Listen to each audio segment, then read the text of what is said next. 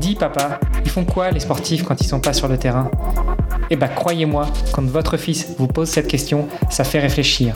Surtout quand on sait que pas mal d'entre eux jonglent avec un ou plusieurs jobs pour pouvoir joindre les deux bouts.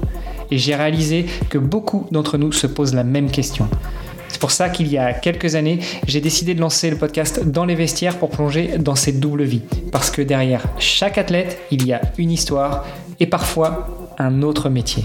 À peu près au même moment, j'ai rejoint ePlayer, un cabinet de recrutement spécialisé dans les recherches critiques. Alors moi je suis recruteur tech et avec mon associé on aide les entreprises à trouver les perles rares mais on accompagne aussi les entités qui veulent définir ou redéfinir une politique de recrutement.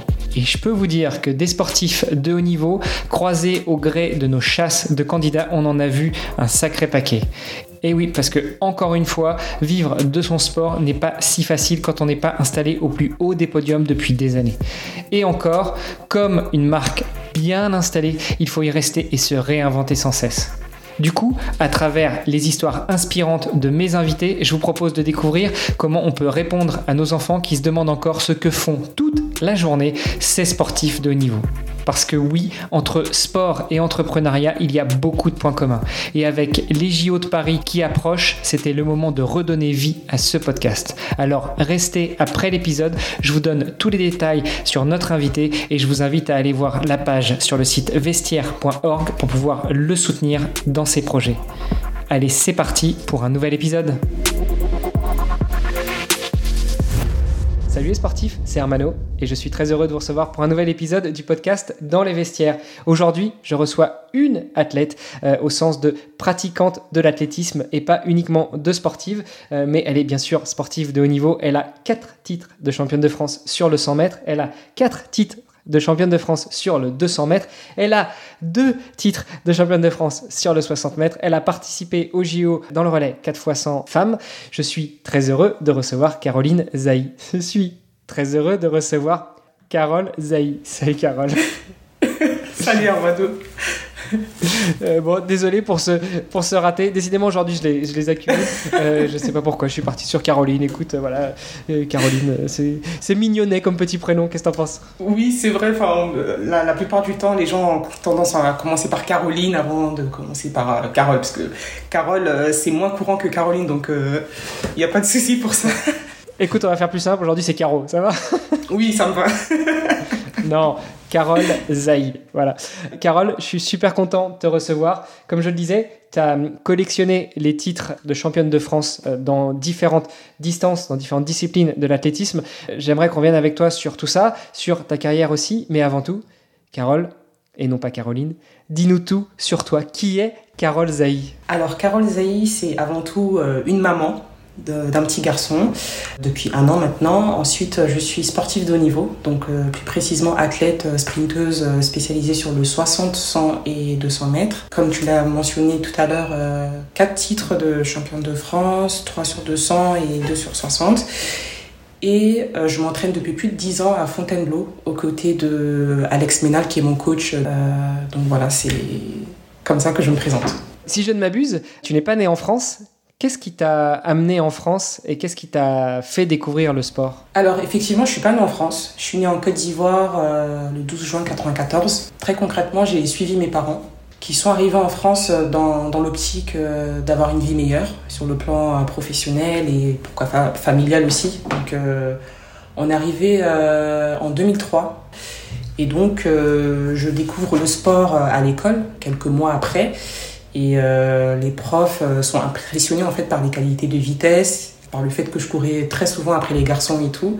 Et c'est comme ça qu'ils vont m'encourager à intégrer un club, chose que je ne fais pas avant d'arriver euh, en seconde. Donc à, l'époque, j'ai vécu à Trappes, donc quand j'avais 9 ans, jusqu'à 13 ans.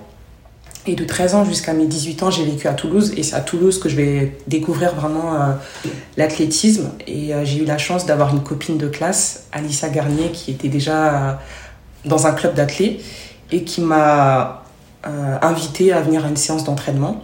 Donc on était sur la phase de préparation foncière, on n'était pas dans du sprint pur. Donc j'arrive là-bas et je m'attendais à ce qu'on rentre tout de suite dans les starting blocks et tout, et c'était pas du tout le cas. Donc euh, Donc j'ai vu un autre univers qu'on rencontre dans le sport en général, plus précisément en athlétisme. Donc en 2011, j'ai mon prof de sport qui m'inscrit en club et euh, c'est ce qui me permet en fait euh, de me qualifier au niveau régional, enfin départemental en premier lieu, ensuite régional. Et c'est après ça que euh, j'arrive en championnat de France. Et pour moi, c'était impressionnant parce que moi, je venais tout juste de débuter, tandis que autour de moi, il y a des filles qui pratiquent l'athlète depuis 10 ans, enfin peut-être même un peu moins. Mais je me disais qu'à côté, j'avais aucune expérience. Ça n'a pas empêché que je gagne mon premier titre cadette en 2011. Et là, je me dis, ah ouais, il y a, peut-être quelque chose à faire, pourquoi pas. Enfin, en ce moment-là, j'étais très jeune. Euh, je venais juste pour euh, m'amuser, tout simplement.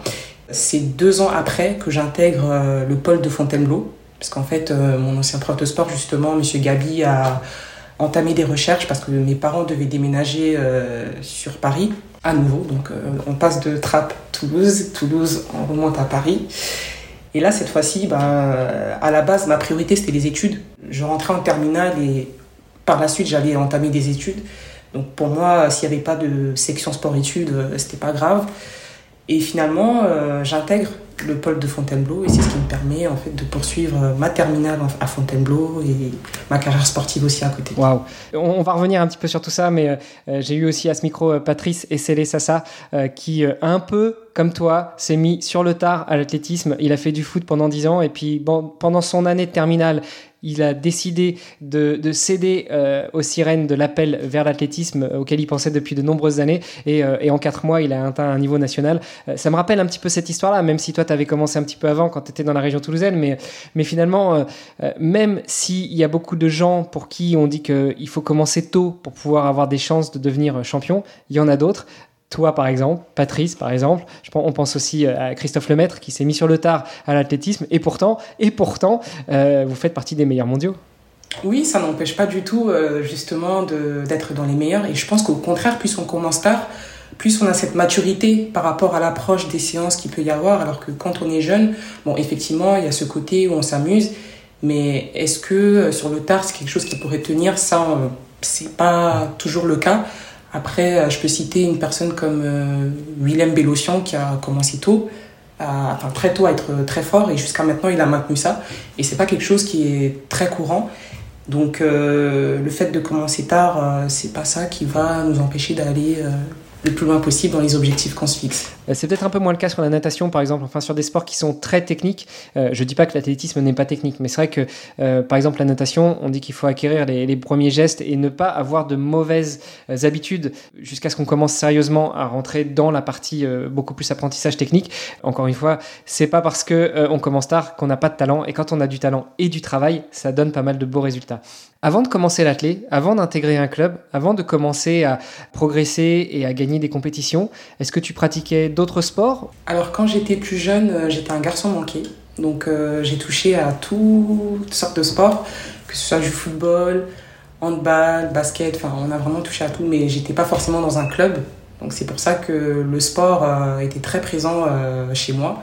Même au sein familial, enfin du côté de mon papa, on regardait beaucoup les matchs de, de football ça nous arrivait les dimanches matins de regarder téléfoot. Donc le sport était très très présent à la maison ou même à l'extérieur. Et c'est vrai que quand je suis arrivée au collège, c'était un peu moins le cas.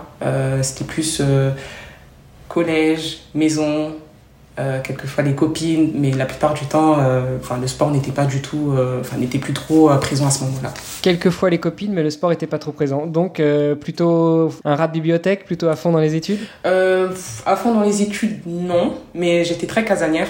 Je restais beaucoup à la maison et d'ailleurs, c'est ce que ma mère m'avait un petit peu reproché parce que j'avais pas spécialement une vie sociale en tant que telle, parce que je suis quelqu'un de très réservé à la base quand j'avais l'occasion de sortir, je le faisais, mais c'était pas très très courant. Ben, le sport, j'ai mis de côté parce que justement, je voulais me consacrer euh, aux cours et plus tard aux études. Donc, euh, j'avais un objectif justement euh, d'aller jusqu'en master. Et c'est ce qui faisait que justement, je, je sortais pas trop. Bon, quelques années après, sur les études, t'en es où? Ça a donné quoi post-bac?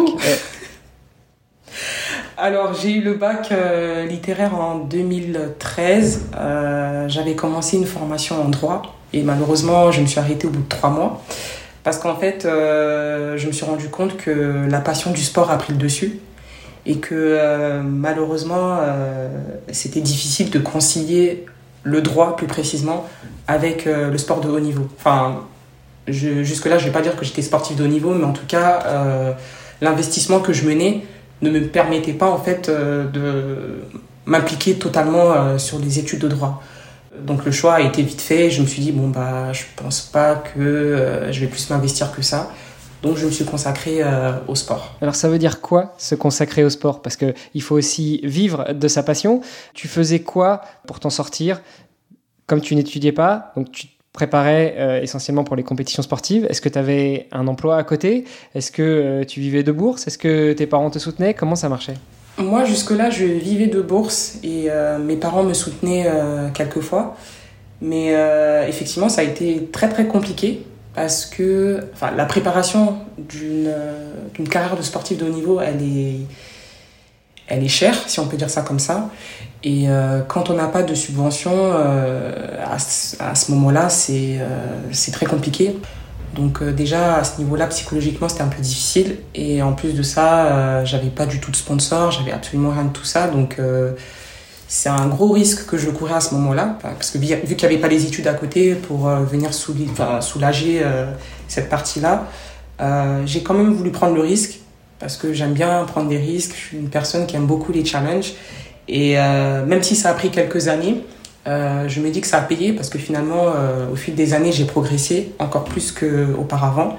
Ça m'a permis d'avoir des sponsors et de vivre une partie du temps de, de mon sport. Donc, je regrette pas du tout d'avoir fait ça, même si j'encourage personne à opter pour ça, parce que malheureusement on n'est pas à l'abri des blessures et si mentalement on n'est pas fort pour affronter ça, d'autant plus que à côté s'il n'y a pas des études ou un emploi pour euh, affronter, on va dire, euh, cette haute phase-là, ça peut être très compliqué. Parti un petit peu avec ton baluchon sur le dos en te disant, euh, bah, de toute façon, je prends le risque, je vais percer. Visiblement, ça a fonctionné. Comment est-ce qu'on part à la recherche de son premier sponsor et comment on arrive à en vivre de son sport en fait? Je dirais que de nos jours, en fait, si on a de bonnes connexions autour de soi, qui connaissent des personnes qui peuvent nous envoyer vers les premiers sponsors, je pense que ça, ça peut faciliter. Par exemple, euh, mon manager actuel, euh, je l'ai connu par le biais de mon coach, par lui que j'ai eu mon premier sponsor euh, chez Nike à l'époque. Je pense que ça a joué aussi sur la recherche de sponsors, parce que finalement, vu qu'il y a une bonne connexion, il n'y avait pas de problème à ce niveau-là. Maintenant, pour démarcher soi-même auprès des autres sponsors, c'est surtout notre niveau d'implication sur les réseaux sociaux, à savoir euh, le nombre d'abonnés. Je pense que ça joue beaucoup aussi. Et euh, les valeurs qu'on peut prôner, euh, ce qu'on peut véhiculer comme message, ça peut aussi jouer. si toi, justement, tu devais donner un conseil à un jeune ou une jeune qui veut se lancer corps et âme dans le sport de haut niveau, tu lui donnerais quoi comme, comme checklist avec les, les 3-4 premières étapes?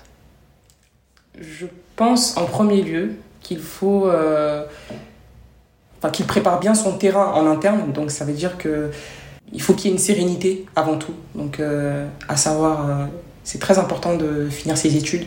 Comme ça, même si on ne se lance pas tout de suite dans la vie active et qu'on veut se préparer dans le sport de haut niveau, on se dit, bon, au moins, ça c'est quelque chose de fait, je peux définitivement me lancer.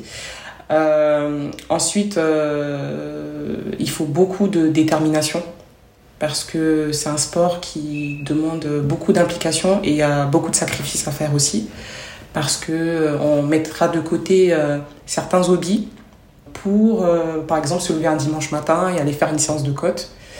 Ça demande avant tout de la passion parce que mine de rien, c'est pas du tout évident de de, se dire que voilà, euh, peut-être qu'un samedi soir où mes copines euh, prévoient un truc, euh, je peux pas y aller parce que c'est le moment où je dois récupérer, c'est le moment où je dois opter pour comment dire, une meilleure récupération pour aborder la semaine d'après une semaine d'entraînement intense et complète.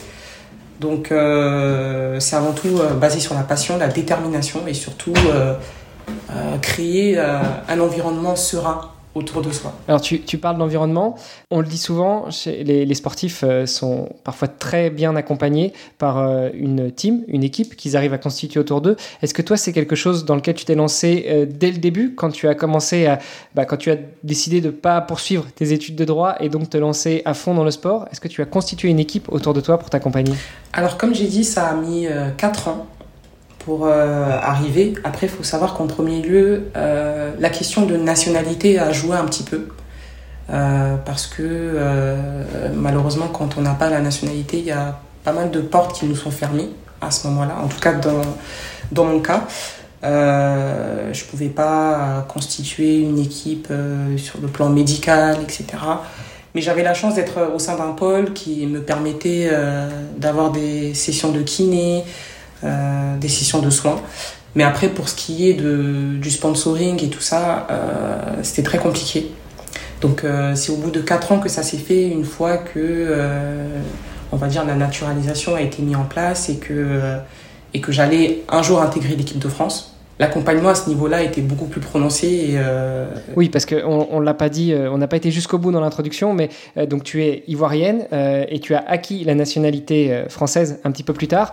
et c'est à partir de ce moment-là que tu as pu intégrer l'équipe de France et courir pour la France. Et c'est aussi à partir de là que tu, as, tu as pu obtenir tes, tes titres de championne de France. donc tout ça, ça a mis déjà quelques années. Je peux comprendre que tes parents, ils aient eu un petit peu peur au début.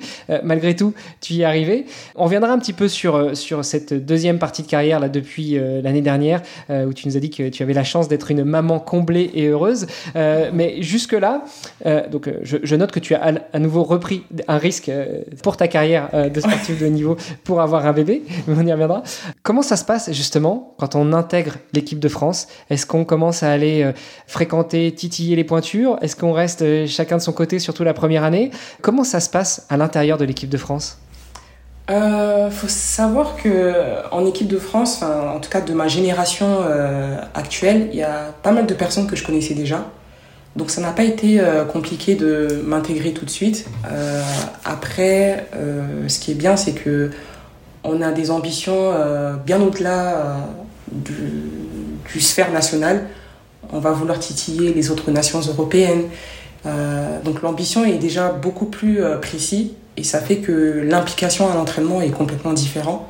Parce que euh, jusque-là, c'est vrai que je remportais des, des médailles euh, en étant ivoirienne, mais ça m'a pas plus euh, projeté, ça m'a pas propulsé vers quelque chose d'exceptionnel. Alors que le fait d'avoir remporté des titres, là, on peut dire que c'est vraiment un titre qui m'appartient. Donc au niveau de l'équipe de France, euh, je, je, dirais que ça m'a beaucoup propulsé euh, dans mon approche à l'entraînement parce que l'objectif euh, à chaque fin de saison, c'est d'être sélectionné en équipe de France. Donc pour ça, il faut euh, s'investir deux fois plus et puis surtout se dire que c'est pas pour rien qu'on le fait. Et tu parles justement de, de ta nationalité ivoirienne aussi. T'aurais pas pu courir à un moment pour la, la Côte d'Ivoire? Si, bien sûr, j'aurais pu, j'aurais pu courir pour la Côte d'Ivoire. Après, moi, je suis partie dans, dans l'optique où j'ai grandi en France. J'ai pratiquement tout fait en France. Je me suis entraînée avec des personnes qui ont déjà intégré l'équipe de France. Donc moi, j'avais juste envie de rejoindre euh, cette famille euh, par le biais des amis euh, avec qui je m'entraînais. Et, et, justement, quand j'étais pas encore française et que les copains partaient en stage, on me disait bon bah qu'est-ce que tu attends pour lancer ta demande? Comme ça, on va tous partir en stage. Donc c'est vraiment dans cette optique-là que j'ai voulu intégrer l'équipe de France et pour moi c'était une suite logique. Après je ne renie pas euh, ma nationalité ivoirienne parce que je suis fière d'être ivoirienne aussi. On a une diversité culturelle qui est très très intéressante aussi donc euh, je suis fière de, de, partager à la fois la culture française et euh, ivoirienne.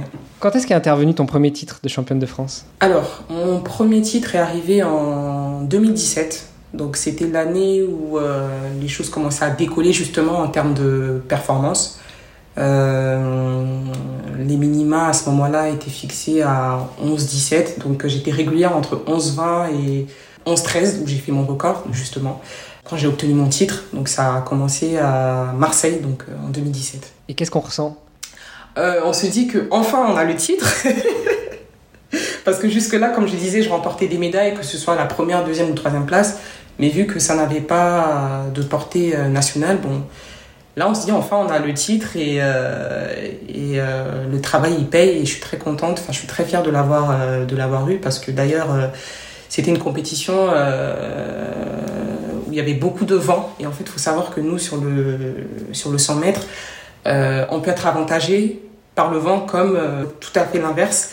Et le truc, c'est que ce jour-là, il y avait beaucoup de vent de face, donc euh, pour euh, courir très très vite, euh, c'est pas quelque chose qui peut être envisageable. Et la course que j'ai menée, c'était la seule course où il n'y avait pas de vent. Donc c'est ce qui m'a permis de faire mon record. Et ce jour-là, on peut dire que j'ai été très très chanceuse, pardon. Et, et voilà, c'est c'était la petite anecdote et c'est un très bon souvenir. Oui, parce qu'on ne se rend pas compte quand on est euh, un coureur euh, moyen comme moi, un peu de vent, bon, de temps en temps, quand tu as le vent dans le dos, euh, ouais, ça aide. Éventuellement, tu l'as un peu de face, mais quand tu cours à 12 km heure, allez, à 14 km heure, ça va. quand tu cours 100 mètres à plus de 20, forcément, 5 km heure de vent en plus et surtout en pleine face, tu sens la différence. Exactement, exactement. Donc, enfin, c'est pour ça que on va pas parler de contraintes, on va dire que ça fait partie de, des, conditions auxquelles on est très souvent confronté. Euh, le fait de le travailler à l'entraînement, ça nous permet de bien l'aborder aussi en compétition. Donc. Voilà, attends, pour revenir aussi sur les, les, disciplines, donc tu es championne de France sur 60 mètres, ça c'est en salle? Oui.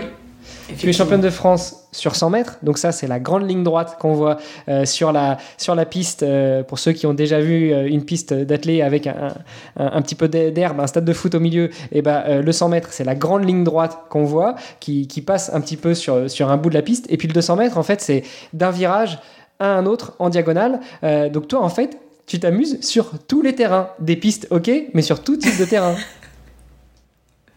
Alors, à la base, 200 mètres, c'était pas du tout quelque chose que j'aimais, mais pas du tout. Et puis, euh, un jour comme ça, à l'entraînement, je me suis amusée à dire à mon entraîneur euh, Ah, bah, c'est vrai que je suis sur le 60, sur le 100, mais pourquoi je ferais pas un 200 juste pour m'amuser? Et là, il me dit Ok. Parce qu'en fait, jusque-là, mon entraîneur, de son côté, pareil, euh, pour lui, je suis pas du tout une bonne vireuse. Donc, il était hors de question de me placer sur un 200 mètres.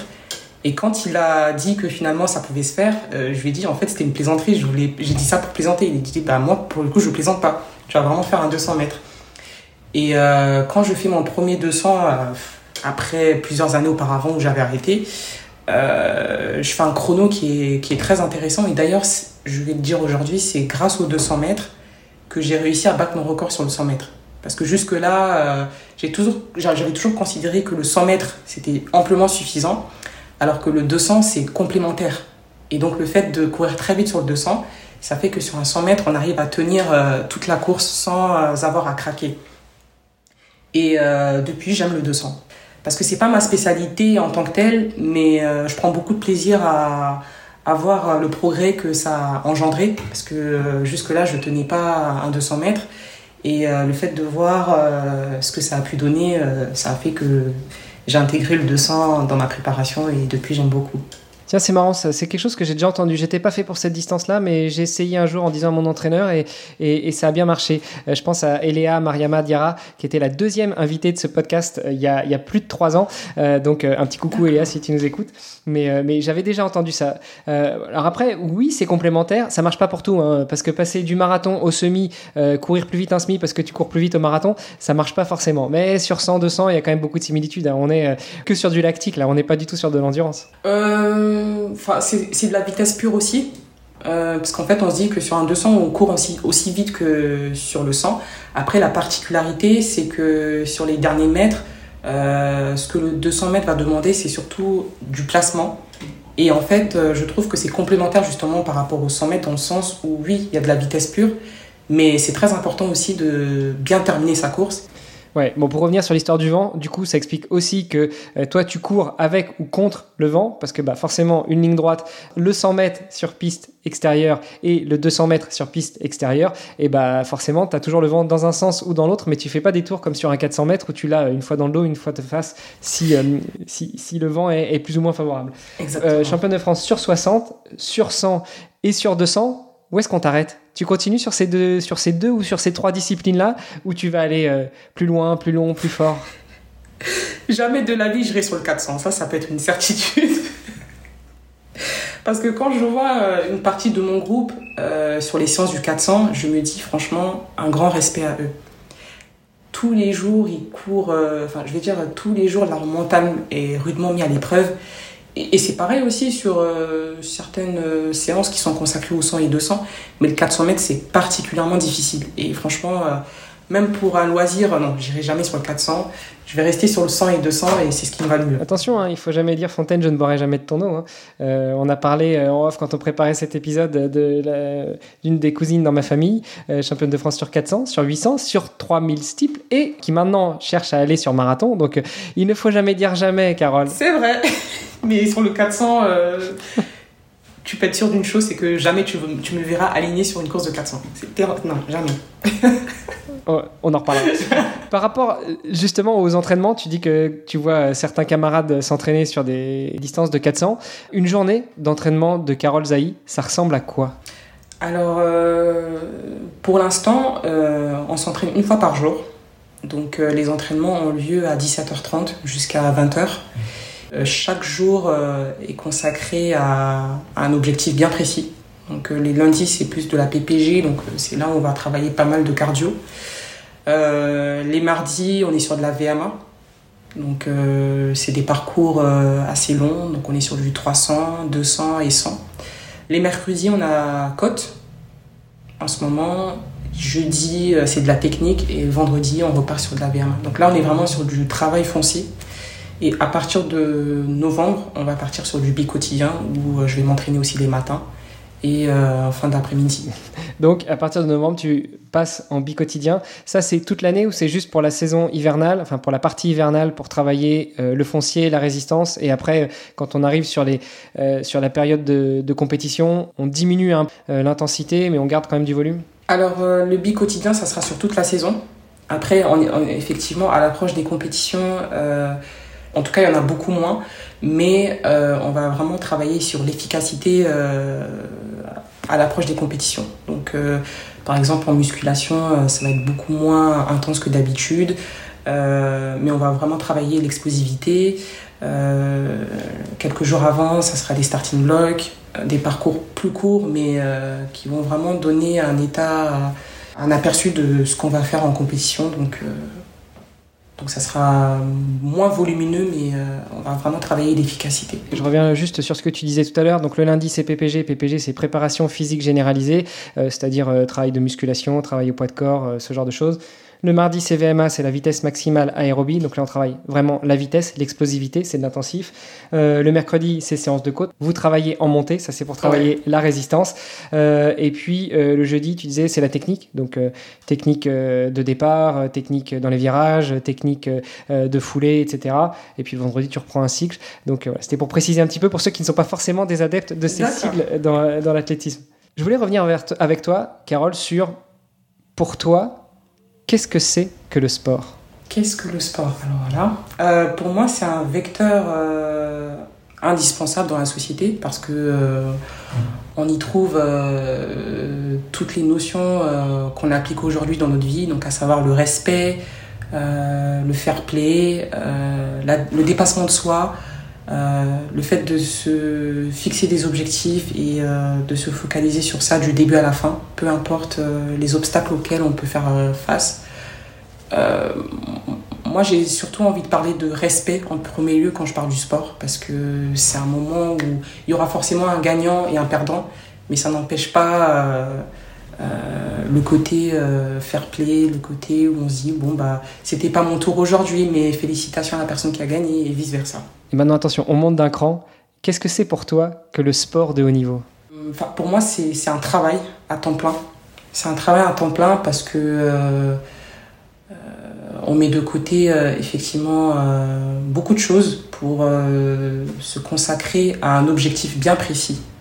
Donc à savoir les Jeux olympiques, les championnats du monde, les championnats d'Europe. Et c'est un travail mental également aussi. C'est surtout un travail mental parce que, parce que je, vais revenir un peu sur... en fait, le sport en général, il y a, du loisir, Tandis que dans le haut niveau, euh, c'est vraiment ce. Il y a vraiment un travail euh, qui va au-delà du loisir. C'est c'est euh, vraiment l'abnégation, c'est c'est se consacrer pleinement à un objectif qu'on s'est fixé. Waouh, bah, j'aurais pas pu dire mieux. Je voyais sur ton compte Insta que tu taguais Sport Défense. tu cours aussi pour le drapeau français au championnat militaire? Oui, j'ai déjà eu l'occasion de, de, participer aux Jeux mondiaux militaires en Chine en 2019, où j'avais remporté le 100 mètres. Et d'ailleurs, ça a été un honneur pour moi de représenter aussi la France au niveau militaires. Et d'ailleurs, euh, je tenais simplement à les remercier chaleureusement pour euh, leur confiance depuis 2019. Et euh, je suis très contente de représenter la France autant sur le plan sportif que sur le plan militaire, parce que pour moi, les deux se complètent tout simplement. Il y a, y a, quelques valeurs qui sont communes hein, entre le sport et, et, la défense. écoute, super intéressant. Est-ce que défendre les couleurs du drapeau euh, dans les championnats militaires, ça t'apporte aussi euh, de la sérénité financière? Est-ce que tu es euh, payé par l'armée pour courir dans les championnats militaires? Donc depuis 2019, comme j'ai dit, je suis, je accompagné par l'armée et je suis payé en tant que salarié. Et je les remercie encore pour ça parce que l'année dernière, par exemple, j'ai pas forcément fait de, de performance et pourtant ça les a pas empêchés de, de, de m'accompagner. Donc là, on est vraiment sur une notion de partenariat parce que oui, il y a le côté sport, mais il y a aussi cette solidarité autour de l'humain en lui-même. Euh, on peut passer par des phases euh, difficiles, euh, comme là, ça a été le cas. Et puis, il y a eu la maternité où, comme j'avais dit précédemment, j'avais beaucoup d'appréhension avant de leur annoncer ça.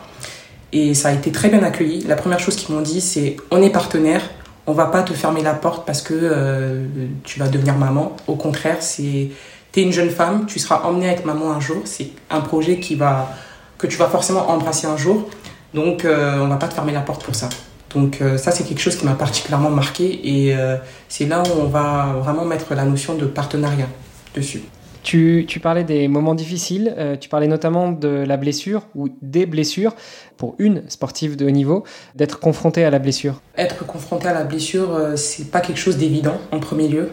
En général, quand on se blesse, c'est qu'on va très vite. C'est ça qui est un petit peu ingrat dans, le sprint en particulier. Mais quand on se blesse, c'est qu'en général, euh, on est dans un état de forme qui fait que malheureusement, on est confronté à des risques de blessure. Donc, en premier lieu, c'est difficile à encaisser. Et puis, euh, c'est là où le mental va vraiment rentrer en jeu.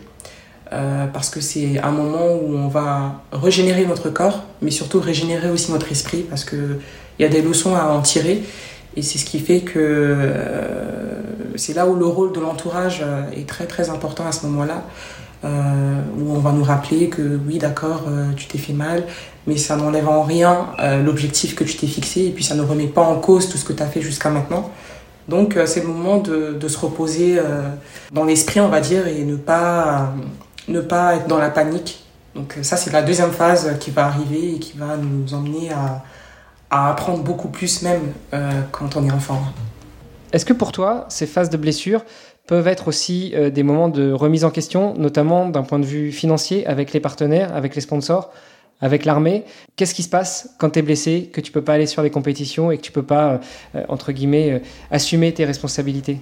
Euh, Ça peut être difficile, effectivement, quand on n'a pas de, de, sponsor, parce qu'en fait, c'est une pression qui est quand même présente, dans le sens où sur des compétitions, on a la possibilité de gagner des primes, et en étant blessé, ça peut pas se faire, donc... donc la remise en question peut se faire à ce moment-là, parce qu'on se demande quand est-ce qu'on va se remettre. Et il euh, n'y a pas ce travail, on se dit, bon, bah, faut que justement on se remette de la blessure en premier lieu avant de revenir en compétition. Et c'est là où la pression, elle peut être euh, très présente. Et ça peut être nocif aussi parce que, euh, oui, effectivement, il faut qu'on puisse assumer nos responsabilités sur le plan financier. Il ne faut pas oublier cette notion de plaisir avant tout. pour moi, c'est très important de se faire plaisir avant tout et surtout de revenir étape par étape de, sa blessure. Bon, alors il y a la blessure, ça c'est quelque chose que tu ne maîtrises pas. Euh, alors certains diront que peut-être c'est parce que tu vas trop vite dans l'entraînement, dans la progression, dans les objectifs, dans les envies. Ok, fine. Mais malgré tout, c'est quelque chose que tu ne maîtrises pas. Et puis il y a la grossesse que tu as choisie. Tu as été au bout de ta grossesse. Ça a peut-être mis un peu ta carrière en pause. C'est quelque chose qui arrive pour les femmes, moins pour les hommes. Nous, on est souvent là pour assister euh, nos conjointes tu nous as dit que l'armée euh, avait renouvelé euh, son, soutien à ton encontre, et donc euh, ça, j'imagine que ça, ça permet de, faire sauter pas mal de charges mentales. malgré tout, Comment est-ce que pendant la grossesse, on vit ça? Jusqu'à quand tu as continué à courir, à t'entraîner, à faire des compétitions? Et puis, comment est-ce que tu vois la suite? Une fois que bébé est là, est-ce que tu retournes sur les, pistes? Est-ce que tu reprends ta carrière de sportif de niveau? Ou est-ce que tout a changé? Ça fait beaucoup de questions, mais c'est pour te guider un peu. Hein. Tu peux répondre d'un bloc. Alors moi, pour ma part, euh, ça a été une période où enfin je pouvais prendre une pause parce que jusque-là, effectivement, je me suis euh, beaucoup euh, consacrée au sport de, haut niveau pendant près de 5 ans. Donc je pense que c'était pour moi un moment euh, ultime pour pouvoir prendre une pause avant de retourner sur la piste. Et comme, comme je l'ai dit, l'armée m'a soutenue, donc ça m'a rendu sereine. À côté de ça, bon, j'ai pas trop, je me suis pas trop focalisée sur le sport. D'ailleurs, j'ai arrêté au moment où je l'ai su. Donc j'ai vraiment voulu prendre du temps pour moi, me focaliser sur moi et le sport n'était pas dans, dans, mes radars à ce moment-là. Parce que j'ai vraiment voulu vivre chaque étape de la grossesse euh, de mon côté euh, sans me dire alors quand est-ce que je vais revenir, etc. Enfin, c'était pas du tout euh, dans, dans, mon esprit. Et comment on planifie ça? Bébé est né, bébé se porte bien. à quel moment tu décides de sortir de ton congé maternité et te remettre au boulot sportif? Alors, moi, j'ai eu un accouchement euh, un peu compliqué, parce que j'ai dû passer par une césarienne. Et euh, la recommandation du médecin était que j'attende euh, six mois avant de reprendre. Donc, moi, du coup, j'ai pas repris avant les six mois, finalement. Enfin, je crois que, je crois que c'était même un petit peu moins, mais j'ai pas repris avant six mois. Et, et en fait, c'est surtout les encouragements de ma tante qui va me booster. Euh, parce que jusque-là, je savais pas qu'est-ce que j'allais faire. Et là, elle me dit euh, Carole, euh, tu te rappelles pas, tu m'avais parlé de Paris 2024, tu m'avais parlé de cet objectif ultime que tu voulais réaliser, qu'est-ce que tu fais de ça? Et elle me dit Bah écoute, là, tu as, fait le choix d'avoir un bébé, ok, mais n'abandonne pas tes objectifs, va jusqu'au bout. Et c'est à ce moment-là que je me dis Bah tiens, il y a peut-être quelque chose à faire encore, parce qu'il y avait l'année 2023 où c'était l'année charnière. Et pour moi, c'était euh, déterminant pour la suite parce qu'il fallait que je réadapte mon corps aux charges d'entraînement et aux compétitions par la suite. Donc euh, c'est en novembre que je vais reprendre les entraînements. Ça a été très difficile au début. Je me suis dit qu'il fallait que j'aille à fond. Peu importe euh, les, difficultés physiques, je m'étais déjà préparée à ça. Et donc, euh, quand je suis revenue, ça a été très très compliqué, mais mon entraîneur m'a beaucoup encouragée et ça m'a donné la force en fait de poursuivre ma lancée euh, vers mon objectif de Paris 2024. Euh, bah alors justement, j'allais te le demander. On est à quelques mois de Paris 2024, une petite fête de campagne qui s'organisera à Paris l'été prochain. Où est-ce que tu en es de ta sélection? Est-ce que tu es déjà qualifié? Quels sont les prochains objectifs, les prochaines steps? Sur quelle distance? Raconte-nous un petit peu tout ça. Alors, euh, pour l'instant, je ne suis pas encore qualifiée sur, euh, sur aucune distance d'ailleurs pour euh, faire les minima ou alors effectuer des compétitions qui vont nous rapporter des points et qui vont nous classer là où il faut pour pouvoir se, se qualifier. Donc pour l'instant, j'en suis pas encore euh, arrivé. Donc euh, j'aurai l'occasion de faire ça sur la saison euh, estivale 2024. Donc l'objectif, ça serait de se qualifier en individuel et avec le relais aussi, le relais 4 fois 100 mètres. Et si tu te qualifies pour une distance, est-ce que tu peux aussi te présenter sur les autres distances ou il faut vraiment que tu te qualifies sur chacune des disciplines? En fait, euh, l'objectif, ça serait de se qualifier sur euh, chaque distance. Tout se fera certainement en fonction de la programmation euh, des compétitions parce que le relais, ça reste important aussi.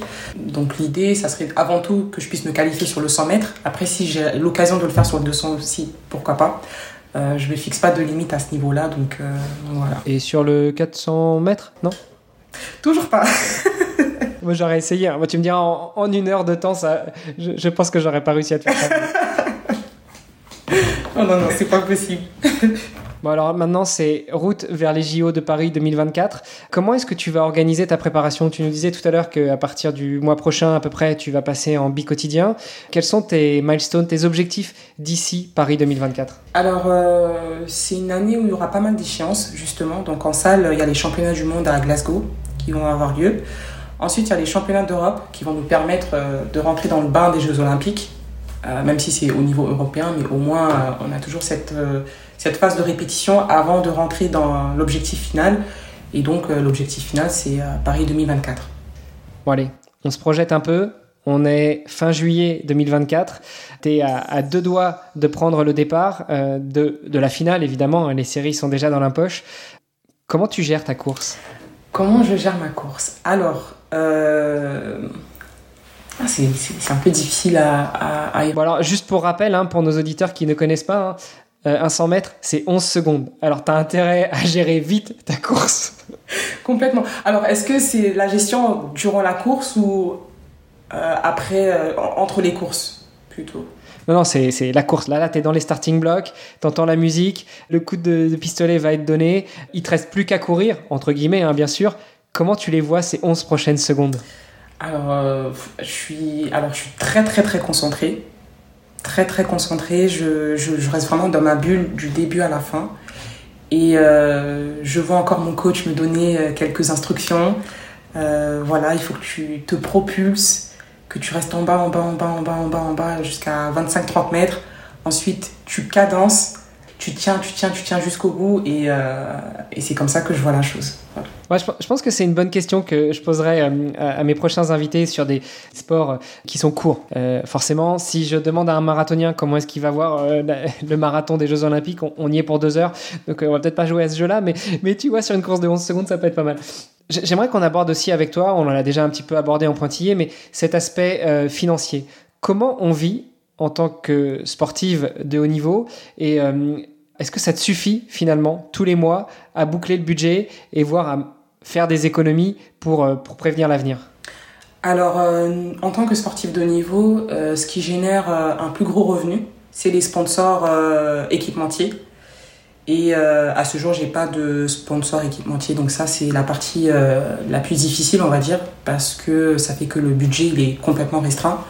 Moi, j'accorde beaucoup d'importance à tout ce qui est soins médicaux, et malheureusement, avec un budget restreint, on peut pas toujours s'accorder des séances de kiné. Donc ça c'est la partie la, la plus difficile. Enfin, c'est surtout de ne pas avoir de sponsor équipementier. Donc euh, je fais appel aux sponsors équipementiers et aussi à d'autres sponsors qui sont en dehors du contexte euh, sportif parce que je pense que on est des ambassadeurs légitimes pour intervenir auprès des entreprises, pour aborder des thématiques qui euh, justement touchent les sportifs de, haut niveau, mais aussi euh, pour les entreprises. Donc à savoir rebondir après un échec, comment gérer le stress au quotidien et puis surtout comment comment traverser ce cheminement pour aller vers l'objectif. Enfin, c'est des thématiques qu'on peut aborder en entreprise et donc euh, là aussi, je fais appel aux, sponsors euh, à ce niveau-là. Donc euh, pour préparer sereinement ma, ma, saison, parce que je suis très très déterminée, mais avec un peu plus de sérénité, je pense que je peux vraiment exploser. Voilà. Eh ben écoute, c'est le pire qu'on te souhaite. On suivra tout ça pour les JO de Paris 2024. Tu l'as fait T'appelles euh, éventuellement aux, potentiels partenaires qui nous écoutent euh, s'ils veulent, euh, s'ils veulent te soutenir dans ton projet. Également, on va mettre en place une page de collecte de fonds sur le site de Vestiaire. donc c'est vestiaire.org/slash Carole avec deux L et pas Caroline. Euh, comme ça, vous pouvez retrouver toutes les coordonnées de Carole et puis vous pouvez aussi la soutenir si vous souhaitez euh, dans son projet. Et vous pourrez aussi, comme ça, la contacter et euh, échanger et lui apporter votre aide si, vous en, avez envie. Carole, qu'est-ce qu'on peut te souhaiter de plus pour 2024, à part effectivement gravir la plus haute marche du podium sur les Jeux Olympiques à la maison? On peut me souhaiter d'être en très bonne santé parce que c'est le plus important. Faire la saison complète euh, dans les meilleures conditions possibles. Et puis surtout, je tiens avant tout à remercier toutes les personnes qui me soutiennent, euh, que ce soit par message ou, ou même par notre note vocale sur Instagram. Merci beaucoup pour votre soutien moral, c'est le plus important.